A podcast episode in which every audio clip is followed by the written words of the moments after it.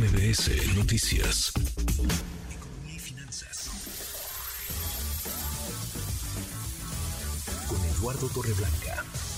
Lalo, qué gusto, qué gusto saludarte, ¿cómo estás? Igualmente, igualmente Manuel, me da mucho gusto poder saludarte y poder saludar al público que nos escucha. Buenas tardes. Muy buenas tardes, a ver si toma nota y lo registran, Lalo, porque a veces la realidad que ven los ciudadanos y que viven sobre todo es muy distinta a la de los políticos, a la de quienes están disputando algún cargo. Las prioridades de unos y otros no necesariamente están alineadas, Lalo. Bien harían en escuchar a los ciudadanos dónde están sus problemas y dónde están sus preocupaciones, Lalo, para ofrecerles soluciones, claro.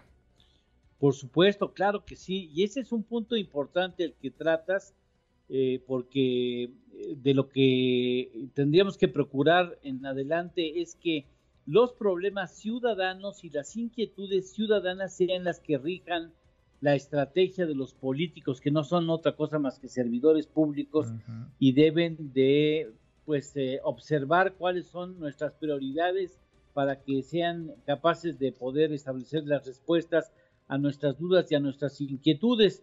Eh, les toca a ellos escucharnos y a nosotros, ciudadanos, nos toca elegir con responsabilidad en el pensar del, en el México del mañana, no solamente nuestros intereses personales de corto plazo, sino en la capacidad de que este México ofrezca a las nuevas generaciones un México con mejores perspectivas, un país con menos pobreza, con mejor distribución del ingreso y con mucho menos inseguridad y apoyo en lo fundamental que es la educación, la salud y el trabajo.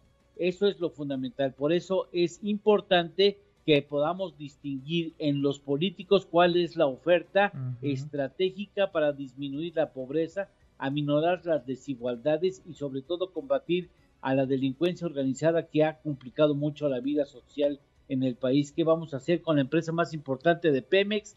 Esto será un asunto también muy relevante a considerar y cómo vamos a garantizar el ingreso necesario para que las familias tengan piso parejo en cuanto a oportunidades que ofrezcamos a las nuevas generaciones, Manuel, porque es muy triste saber que las generaciones que tienen hoy la fortaleza están en el extranjero generando riqueza en otro país y lejos de sus familias, cosa que no puede mantenernos eh, satisfechos, por supuesto. Ojalá en eso piensen los políticos y podamos tener un México mejor. Es muy probable que entre el 24 y el 30, 2024 y 2030 sea por supuesto una mujer y qué bueno la que gobierne esta nación.